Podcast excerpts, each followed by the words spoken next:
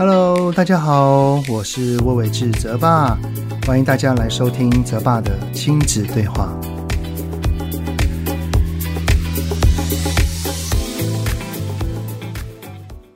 Hello，大家好，我是魏伟志泽爸，欢迎大家来到泽爸的亲子对话。哎呀，第七周啦！这个三级警戒哈，在上周也宣布确定会延期到七月十二号。不知道你们在家待的如何啊？我是觉得自己是还可以啦，当然偶尔还是会觉得有一点闷闷的，不过都还能在接受的范围里面。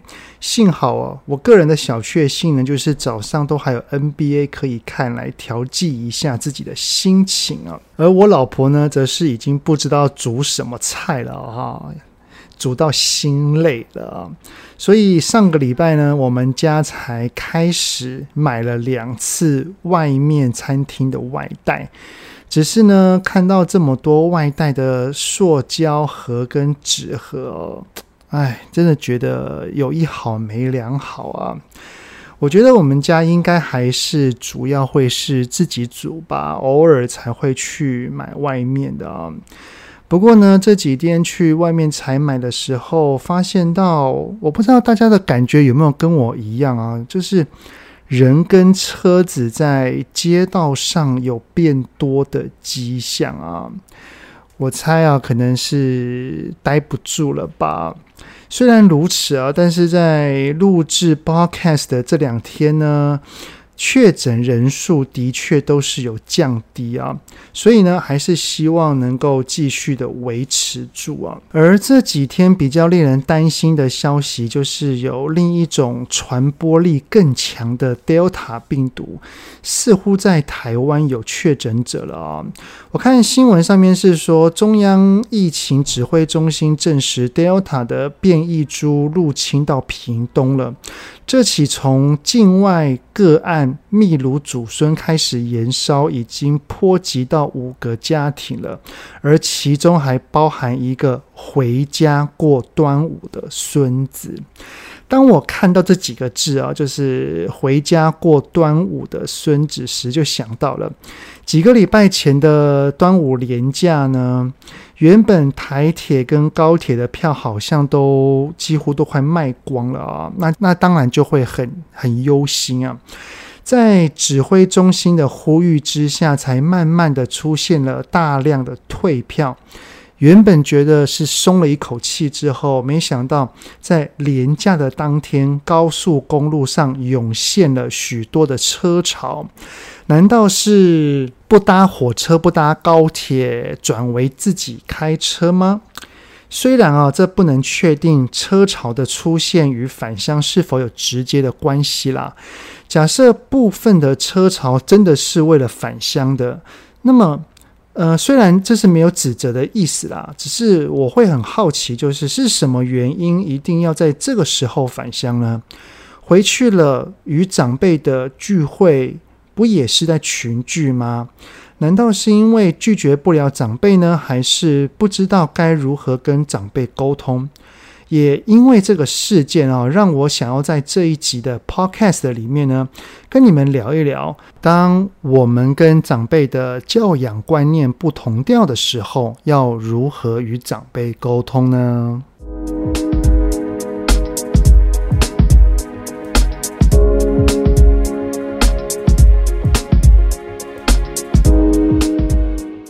在演讲时的 Q&A 时间啊。与长辈沟通这个议题，其实是前五大最常被提出来询问的，而其中最让人不知道该怎么处理的，就是住在一起或者是会长时间相处的长辈，时常会遇到这个状况。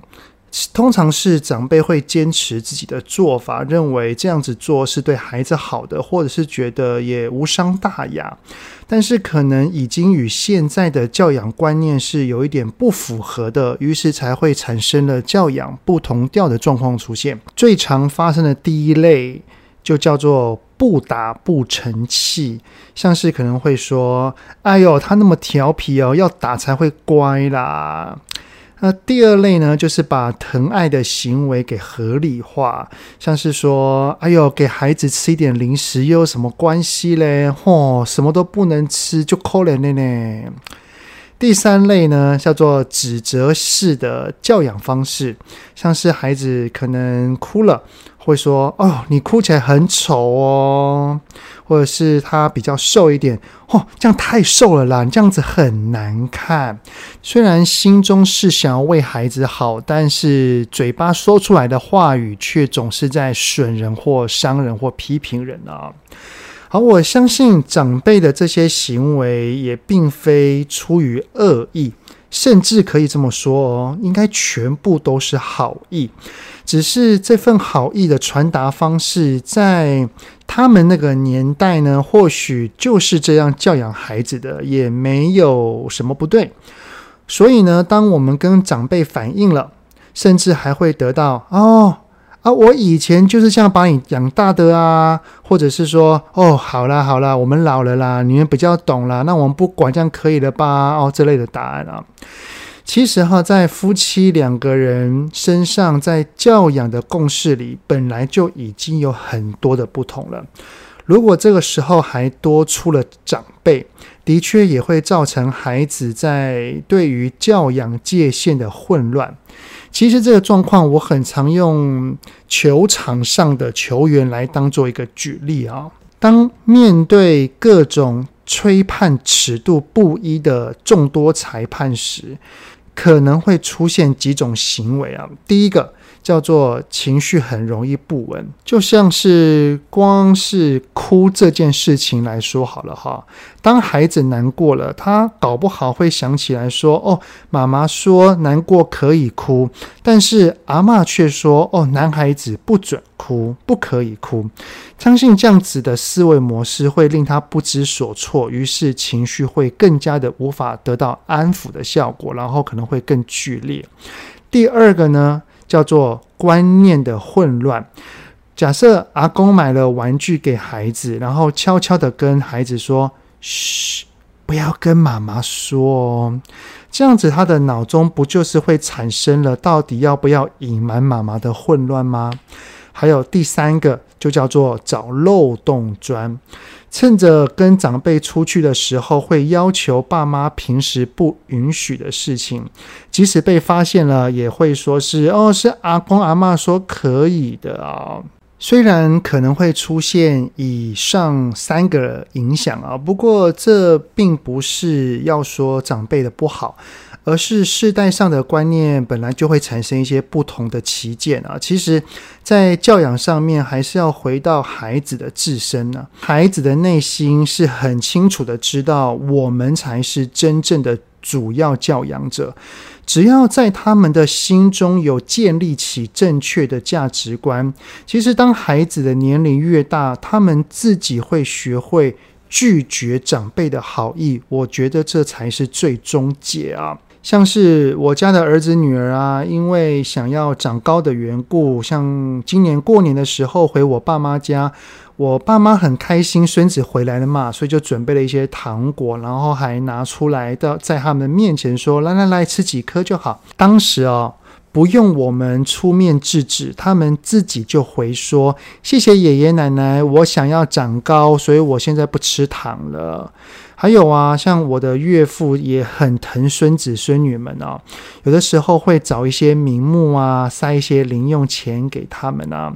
即使我们不在，也会先拒绝。那如果一定要收下的话，也会在见到我们的时候，请我们帮忙收着。又像是如果发生的事情，并不是像是给予。物品这样子的啊，而是在言语上面的指责，像是被阿公阿嬷念啊，或者是责备啊。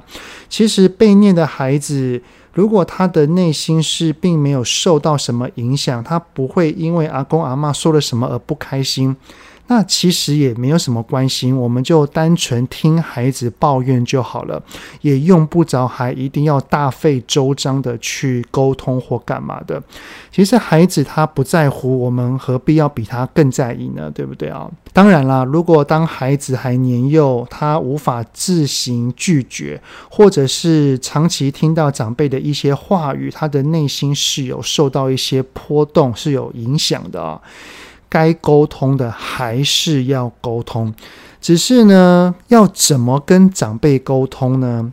我建议使用一个很棒的方法，叫做三明治沟通法。好，那要跟长辈沟通的第一步，就叫做谁的爸妈谁去说。假设需要沟通的对象是老公的爸爸妈妈。那么，那个主要的沟通者，当然就是老公啦。千万不能对老婆说：“啊，那既然你有意见，你自己去跟妈说啊。”为什么呢？我相信，呃，还是有非常通情达理的公婆。只是如果一个不小心在沟通上面意见不合，擦枪走火。得罪长辈的人，如果是老公，那因为他就是自己的儿子，再怎么样，我相信都会原谅的。但是如果是媳妇的话，嗯，哼哼哼，那可就不好说了哈，是不是啊？好，第二步叫做口径一致。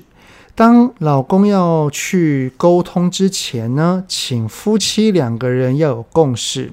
讨论出了一个共识之后，打开房门，请一致对外，千万不要当旋转门。什么是旋转门呢？就是假设夫妻两个讲好了之后呢，老公一打开门，对自己的妈妈说：“妈，我老婆认为啊，这样子的做法就叫做旋转门，单纯的左边进就右边直接给他出去，没有任何的包装啊。”我认为说，当沟跟长辈沟通，我们要当一个适合的过滤器，就是那个沟通者一定要去润滑我们要讲的话，而且讲出来的一定要说是“妈，我觉得”。请把这个事情呢揽在自己身上。即使妈妈觉得你少来了，一定是你老婆哈。我们也可以说没有啦，我老婆还叫我不要来跟妈您说呢，还是我自己决定要来讲的。这样子的话才会有口径一致的这个方向啊。好，第三步骤呢，就来正式的三明治沟通啦。